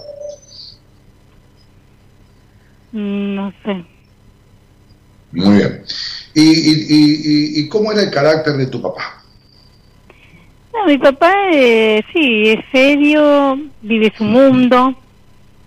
No, vive él, ¿Cuándo, él, cuándo no, no, no tiene diálogo. papá cuando eras chica? ¿Cuándo papá te dijo, hola mi hija, hola, te quiero mucho, esto, lo otro? ¿Cuándo? ¿Cómo? ¿Cuándo de chica tuviste ternura de tu padre? No, cuando era chica tuve, tuve un poco de cariño. Un poco de cariño. Bien, Sí. bien. Si yo te digo abuso sexual, ¿vos a qué te suena? Lo sexual, No, abuso sexual, abuso abu- sexual. abuso sexual. Sí, ¿a qué te suena? Ah, sí, sí, algo. Algo de mi pasado. Mm, eh, ¿Qué? Mm, ¿Qué? ¿Qué? Hola. Hola. Hola, hola. Sí, sí, te escuché de lejos. Sí, quiero que me contestes, clarito. Noemí, Sí. te estoy escuchando. Te dije, Sí, sí. ¿a qué te suena si yo te digo abuso sexual? Te dije que yo sé todo lo que necesito saber, pero quiero que vos lo expreses. Una ¿A cosa. qué, a qué te suena cosa. si yo te digo abuso sexual? Y que abusen, que te abusen sexualmente. estoy hablando de vos, de tu vida, Noemí. Sí, sí, sí. Sí, ¿qué? ¿Qué tuvo que ver con vos este- esta frase abuso sexual? ¿En qué sentido tuvo que ver con vos? Y que hubo un abuso cuando era chica. Muy bien, vamos mejor. ¿Y qué edad tenías? Creo que 15, 16, por ahí, 15, Ay, muy bien. 14. ¿Y, y de parte de quién fue? Y un, un primo. Muy bien. ¿Y qué edad tenía tu primo? Y creo que un año más que yo. ¿Y quién te dijo que eso fue un abuso sexual? ¿Cómo? ¿Y quién te dijo que eso fue un abuso sexual? Bueno, lo supe más o menos de grande, que me fui dando cuenta de cosas. Pero ¿por qué decís que fue un abuso sexual? Si eran dos personas de la misma edad. Mm, No sé. Mirá, Noemí, yo te voy a decir una cosa. Vos tenés una decepción y un resentimiento terrible con una gran decepción de tu padre. Tenés una crianza castradora, no más o menos, castradora. Ese hogar fue castrador. Ese hogar impidió el sano desarrollo de las libertades personales e individuales. Ese hogar crió a las mujeres con el concepto de puta de mierda. Vos tenés conflictos tremendos con tu sexualidad y la genitalidad. Conflictos tremendos con el orgasmo, con, la- con el sexo, con el sexo oral, con todo lo que sea libertad y disfrute de la vida. ¿Lo sabés o no lo sabés? Sí, sí, sí, sí. Perfecto. Bueno. Vos mentís los orgasmos, sos la primera que abandonás a los hombres y los traicionás, simulando situaciones. Entonces, ¿qué es lo que querés recibir del otro lado? Vos te abandonás porque pones el cuerpo para que otro tenga sexo. Te estás abandonando ahí, por eso recibís abandono. Tus conductas son de traición a vos misma. No te acordás casi de la infancia, porque fue una infancia que no duró nada. Fue un hogar gris, donde nadie festejó la vida. Una madre totalmente restrictiva y melancólica y prejuiciosa. Y un hogar prejuicioso con un padre prejuicioso. En donde un juego sexual a los 15, 16 años con un primo de 17, que es lo más normal del mundo, lo sentís como un abuso. No, Noemí, abuso es lo que haces vos de la niña que fuiste cuando pones el cuerpo para que un hombre tenga sexo y vos sentís nada o una décima parte de lo que deberías sentir. No vas a tener un vínculo coherente en tu vida porque no está arreglado los conflictos que te dejó tu pasado. El abuso sexual que tuviste fue la crianza, no lo que pasó con tu primo, Noemí. Fue tu crianza. Tu crianza te dejó una sensación de que la sexualidad es algo sucio y culposo. ¿Entendés, Noemí? Sí, sí, perfecto. Muy bien. Hasta que no arregles eso, no busques a nadie, porque ningún vínculo va a ser coherente, ni lógico, ni estable en tu vida. ¿Vas a estar Sí, con sí. tipos boludos o con tipos que te van a cagar a palos? Sí, sí, la, la- sí. Ya, ya los tuviste, ¿no es así, Noemí? ¿Cómo? Ya tuviste tipos jodidos o tipos boludos, ¿no es así? Son Sí, las clases sí. de hombre que tuviste, ¿no es así, Noemí? Sí, sí, bastante. Sí, Bueno, bastante bueno, mi amor. Después me pasa la otra cosa con, la- con las amistades.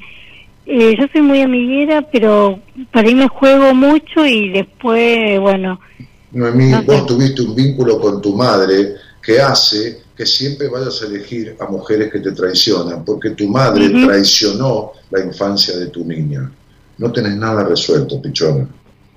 Tenés una serie de problemas y el último que tenés es que nada te llena la vida. No importa siempre lo que consigas, siempre me estafan, siempre me... Nada, nada te llena y nada te conforma, nada te llena el alma. Ese es el último de los quilombos. Sí, sí, la verdad. Sí, siempre me estafan. Si no me estafan, me. No, mi amor, es todo reflejo de la estafa que haces a vos misma. Es todo reflejo de la exigencia, de lo controladora que sos, de lo insatisfecha, de la poca libertad que tenés, del, no sano permiso al disfrute, de que sos exactamente igual que tu madre.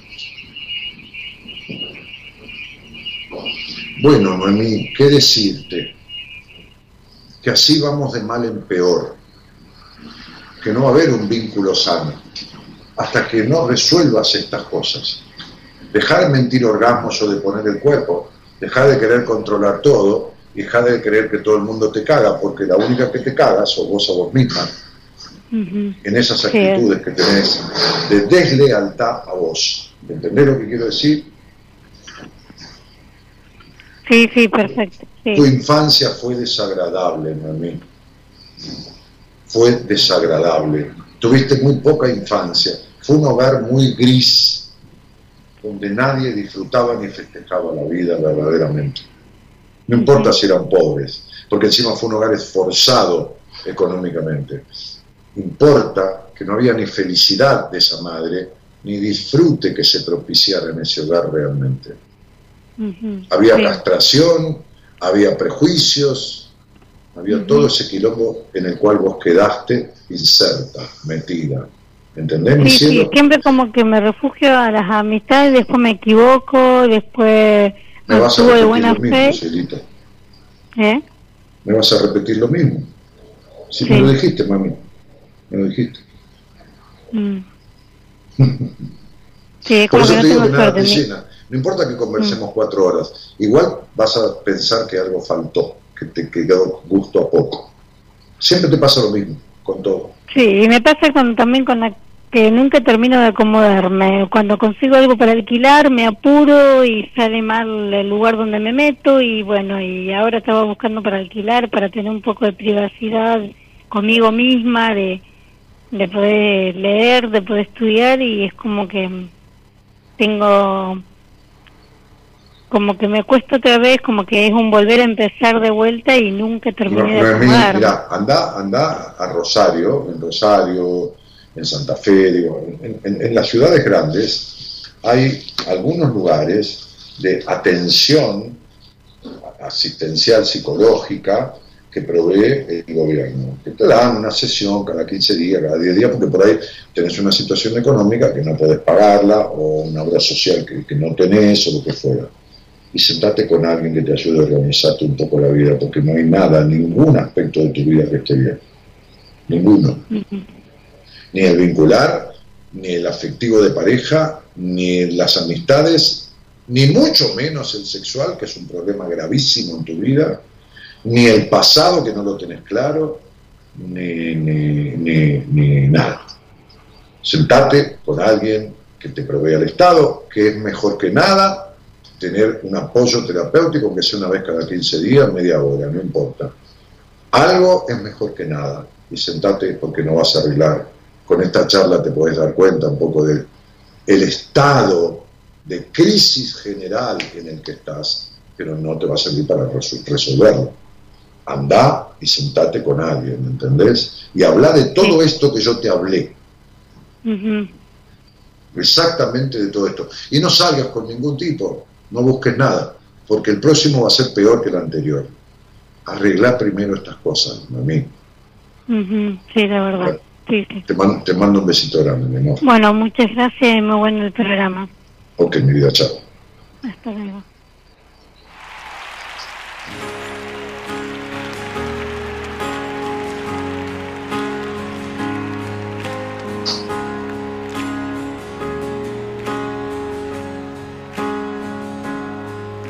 Soy ejemplo para nada para nadie.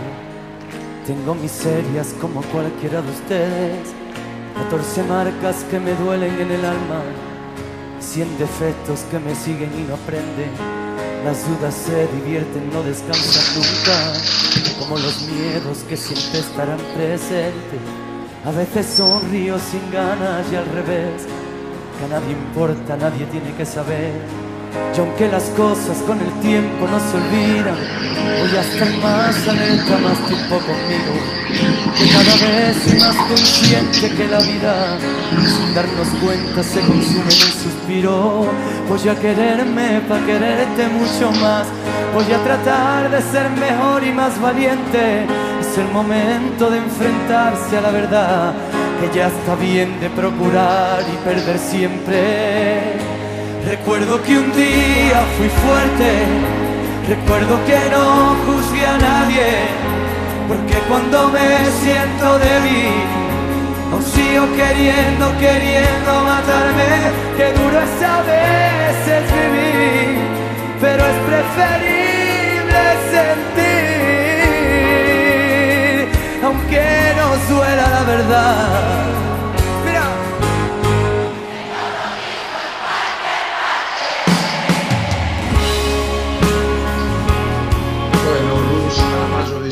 Dani, desde Salta te escucho. Luis Ojeda dice, fui al psicólogo. Silvina dice, Dani, doy fe de tu hacer.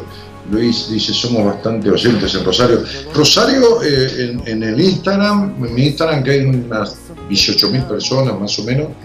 Sí, 18 mil, algo más. Este, Rosario está segunda. Primero Buenos Aires, segundo Rosario, tercero Bogotá. ¿eh? Bogotá, Colombia. Este, después creo que viene Santa Fe, después me parece que Tucumán, pero Rosario es segunda en cantidad de gente en el Instagram. No sé en el Facebook, porque bueno, el Facebook tiene 70.000 personas, pero, pero en el Instagram, que es más nuevo, Rosario está segundo. Que no me importa lo perdido si es sincero, a mí me importa todo el vino derramado. Yo que forjé mi historia con los buscavidas, pierden el tiempo los que intentan que me frene. Por eso ahora si me escuchas no te rindas, siéntete libre y orgulloso de quien eres. Recuerdo que un día fui fuerte, recuerdo que no juzgué a nadie, porque cuando me siento débil,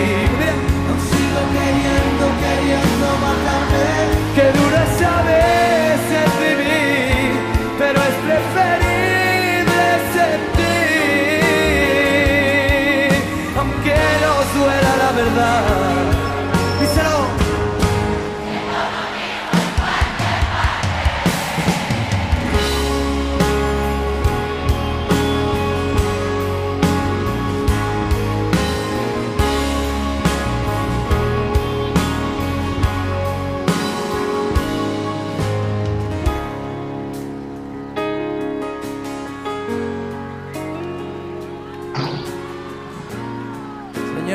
La letra ahora.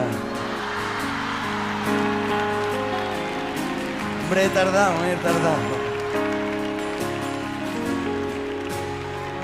De nada, que no me viene, no pasa nada, no ole. Bueno, subió la letra, tipo, ¿qué vas a hacer? este, saludos, eh, Dani, te vuelvo a encontrar, dice, a escuchar Sebastián Martín, dice, después de 10 años, me encanta el programa. Bueno, bienvenido nuevamente, Sebastián Martín.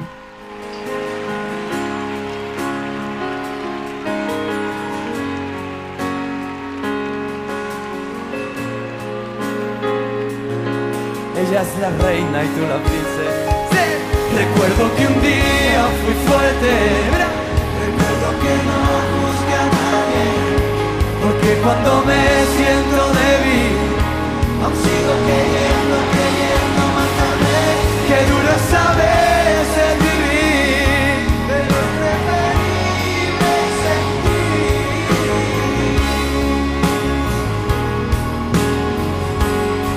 Siendo uno mismo en cualquier parte.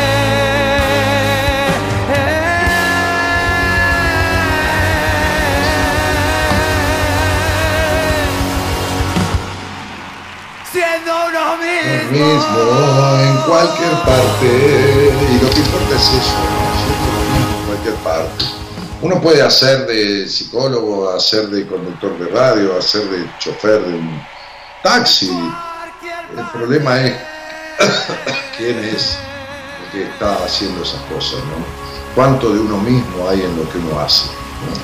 O cuánto de mentira, ¿eh? no de mentira a los demás, de mentira a uno mismo. En la operación técnica y musicalizando este, eh, de manera elocuente este, y, clara y muy acertada ¿eh? la musicalización del programa, el señor Gerardo Subirana.